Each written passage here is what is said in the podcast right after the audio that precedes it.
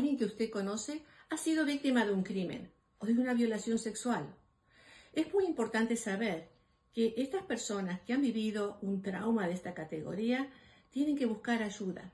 Muchas personas piensan que con su propia mente lo van a poder superar o que se van a poder olvidar de lo que les pasó. Y se están engañando a sí mismos, están en negación, porque las cosas que acá nuestra cabecita registra quedan para siempre.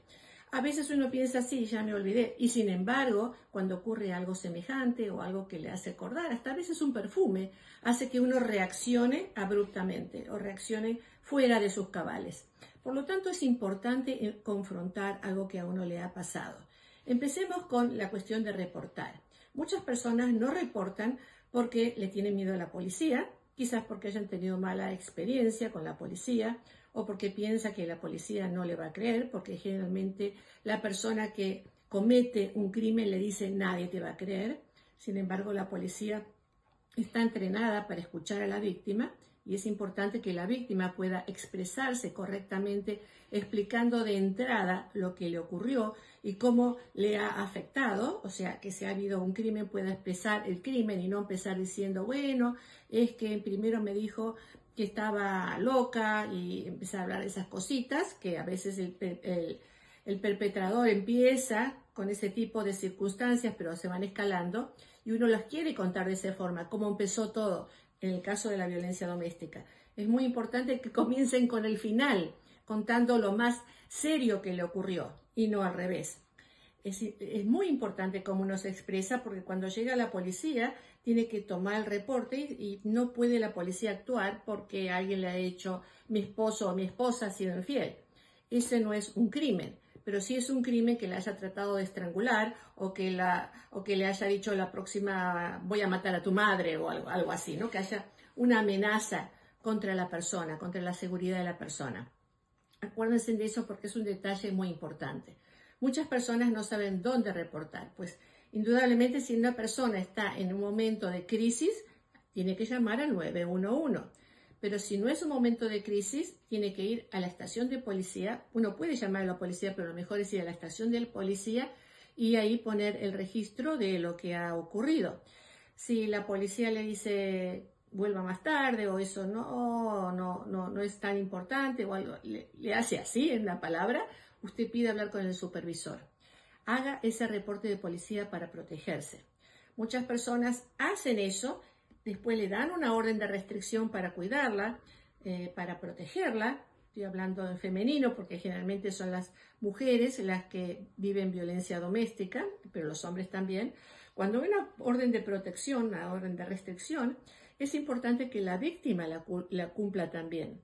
O sea, el perpetrador no se tiene que acercar, pero la víctima también tiene que reportar si se acerca, porque si no, si no reporta, si dice que solo vino a buscar sus cosas o que solo vino a ver a los niños, cuando hay una orden que le dice que no se puede acercar a la casa, ahí tienen que llamar al 911 y decir, están violando una orden de restricción. Así que está en las manos de la víctima ejercer ese control, ese poder que uno tiene con lo que la policía, las autoridades le están ofreciendo de protección hay mucha protección, por eso es importante estar atentos, saber, informarse de qué es lo que uno puede hacer. Y bueno, una vez que uno hizo el reporte, pensemos ahora a lo que le pasa a la persona. Muchas personas a veces se sienten bajo un estado de shock, ¿no? Cuando algo nos ocurre estamos bajo shock y en ese estado es muy difícil reportar. A veces tenemos que poner nuestros pensamientos en orden para poder hacer un reporte. Muchas personas cuando nos pasa algo a cualquiera de nosotros, lo primero que preguntamos, ¿qué hice yo mal en la vida para merecerme esto? ¿Cierto? Eso le pasa a usted también. Uno dice, bueno, Dios me está castigando, ¿por qué me está pasando esto? Y de la misma forma, una víctima de violencia doméstica, una víctima de asalto sexual, a veces se pregunta por qué me está pasando esto y comienza a darse razones, principalmente las víctimas de abuso sexual, de una violación sexual, de un asalto sexual. Y entonces empiezan a dar respuestas.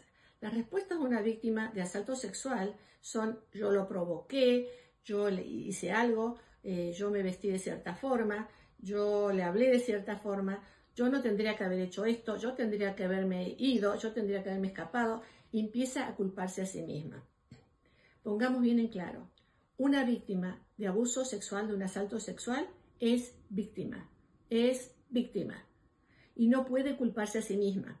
Por más que uno esté eh, con, desnudo en un cierto lugar, eso no le da a al perpetrador el derecho a que lo viole.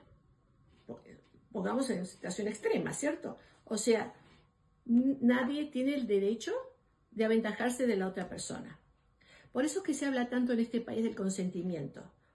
Puede tener relaciones sexuales con alguien, relaciones íntimas con alguien, cuando da consentimiento, cuando aprueba. Pero si uno no aprueba, si uno no da consentimiento, entonces ya es un asalto sexual o una violación sexual. Y cuando hablamos de asalto sexual, no solamente hablamos de violación sexual, porque muchas personas dicen, no, no fue un asalto sexual porque no me violó. Asalto sexual es el tocar.